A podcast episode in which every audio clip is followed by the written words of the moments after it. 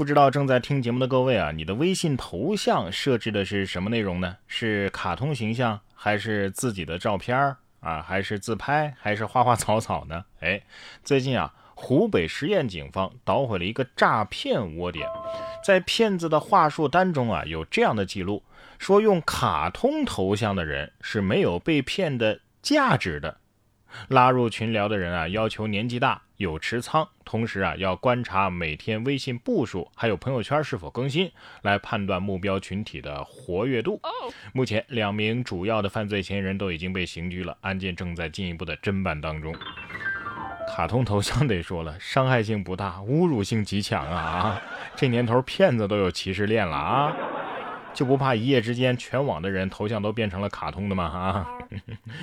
坑蒙拐骗偷啊，真的是不论这个社会发展到什么样的程度，好像哎，它都始终存在。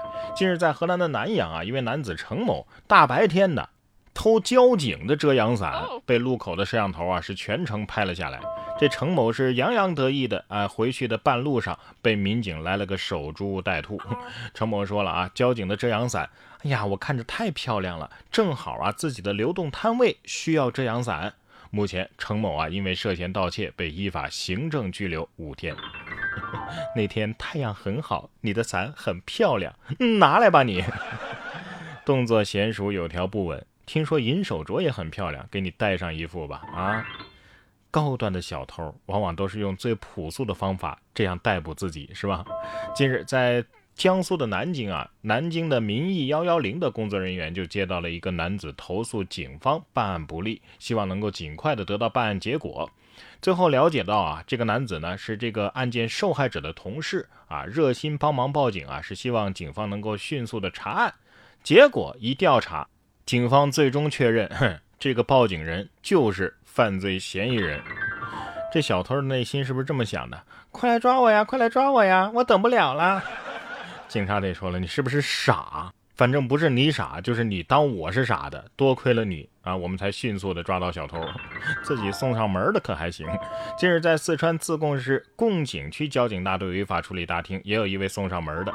一名男子将自己的驾驶证交给交警，说：“我要把驾驶证的分儿卖了。”交警听后非常严肃地告知男子，卖分儿是犯法的，要遭拘留的。最终，民警对男子进行了严厉的。批评教育，这是什么操作啊？以为最危险的地方就是最安全的吗？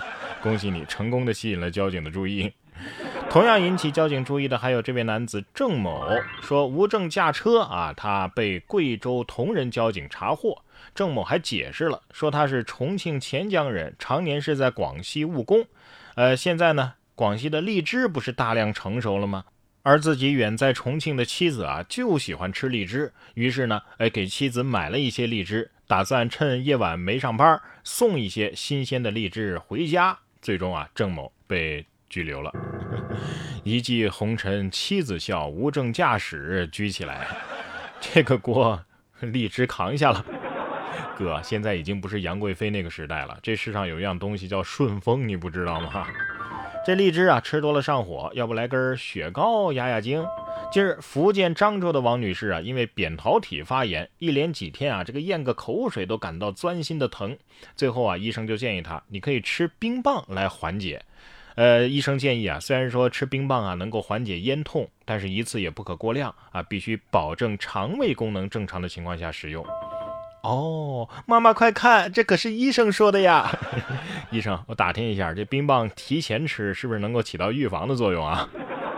反正我觉得我是生病了，只有刨冰、沙冰、雪奶、炒酸奶能治好了。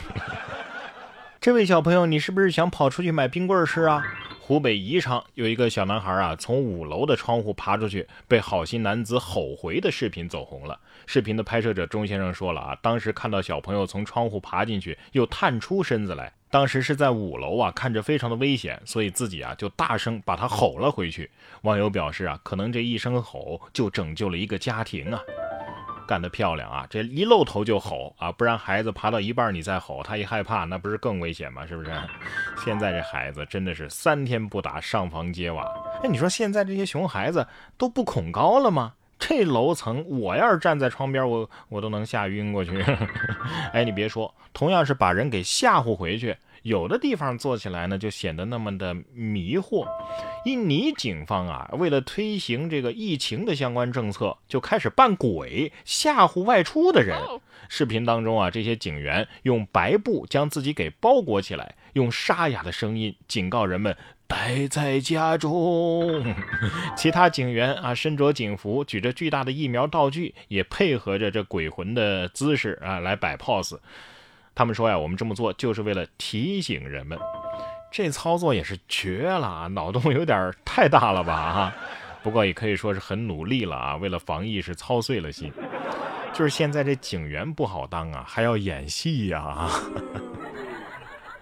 演戏那是要靠演技的，而一个演员能够在演艺界有一席之地，那更得靠演技了。雷佳音这位演员啊，相信大家都有印象，在《长安十二时辰》这部剧当中，以精湛的演技给我们留下了深刻的印象。其实这部剧啊，是根据马伯庸的原著小说同名小说来改编的。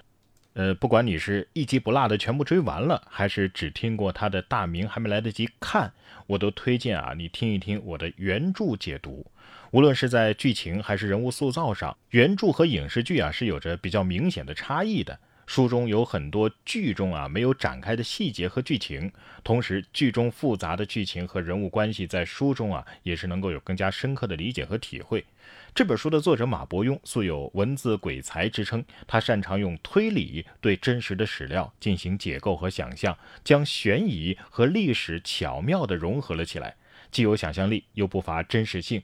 而《长安十二时辰》呢，就是这样一部作品，让我们直呼过瘾。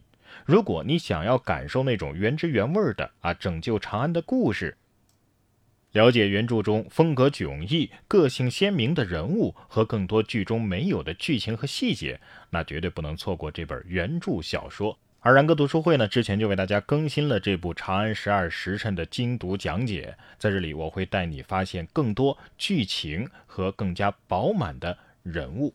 然哥读书会啊，是我发起的一项读书分享会，在这里我为大家精选了全球一百本好书，每期十五分钟的拆解精读，帮你把每本书都给读懂读透，助你实现全方位的提升。您只需要打开微信搜索“然哥脱口秀”，打开微信搜索“然哥脱口秀”，关注这个公众号，呃，就可以看到一些引导加入的方式啊，底部菜单栏或者是回复读书会都可以。打开微信搜索“然哥脱口秀”，我在这里等着你。